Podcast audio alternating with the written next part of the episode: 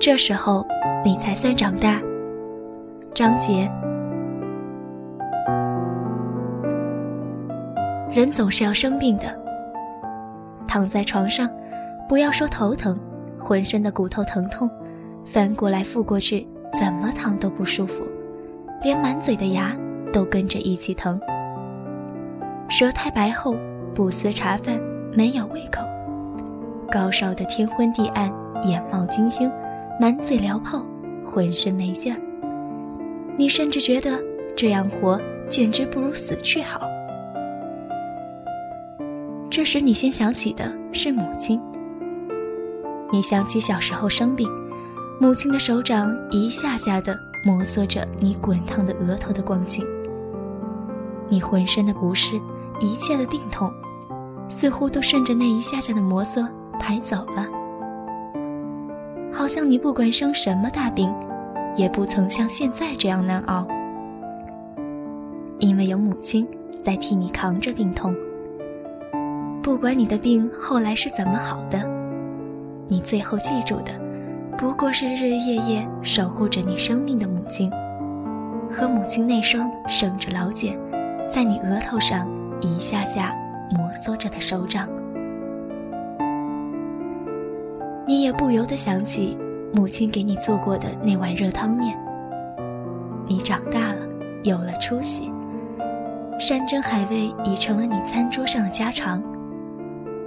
你很少再想起那碗面，可是等到你重病在身，穷穷竭力，形影相吊的时候，你觉得母亲自己擀的那碗，不过放了一把菠菜，一把黄豆芽，打了一个蛋花的热汤面。真是你这一辈子吃过的最美的美味。于是你不自觉地向上扬起额头，似乎母亲的手掌即刻会像你小时那样摩挲过你的额头。你费劲地往干涸、急需浸润的喉咙里咽下一口难成气候的唾液。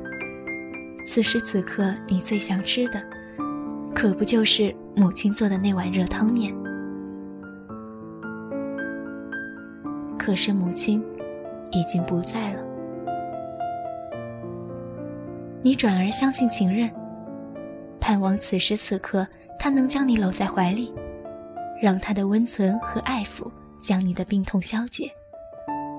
他曾经如此的爱你，当你什么也不缺、什么也不需要的时候，指天画地、海誓山盟、柔情蜜意、难舍难分，要星星。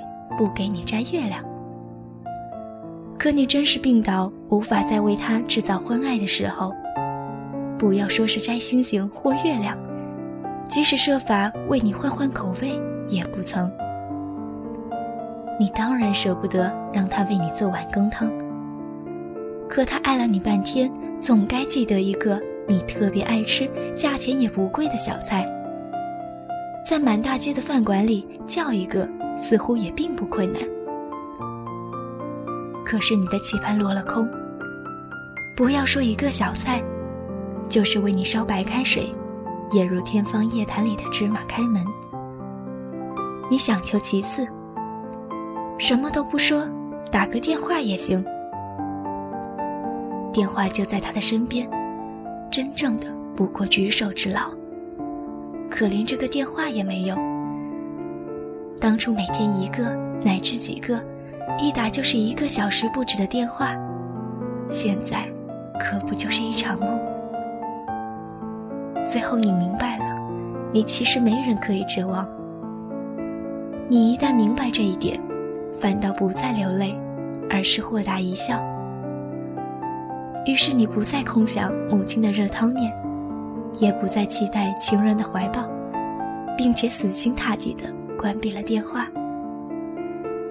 你心闲气定地望着被罩上太阳的影子，从东往西渐渐地移动，在太阳的影子里，独自慢慢地消融着这份病痛。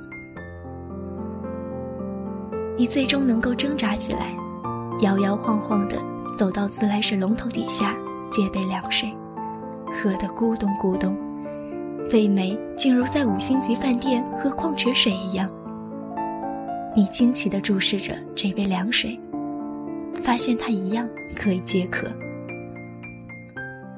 等你饿极了眼，还会在冰箱里搜出一块干面包，没有果酱，也没有黄油，照样把它硬吃下去。当你默数过太阳的影子，在被罩上从东向西的移动了一遍又一遍的时候，你扛过了这场病，以及接下来的许多场病。于是你发现。一个人关在屋子里生病，不但没有什么悲惨，相反，感觉也许不错。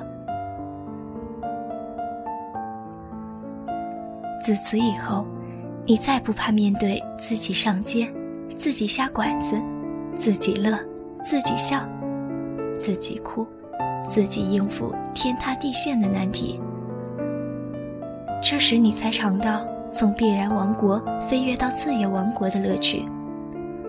你会感到天马行空、独来独往，比和另一个人什么都绑在一起更好。这时候，你才算真正长大。虽然这一年，你可能已经七十岁了。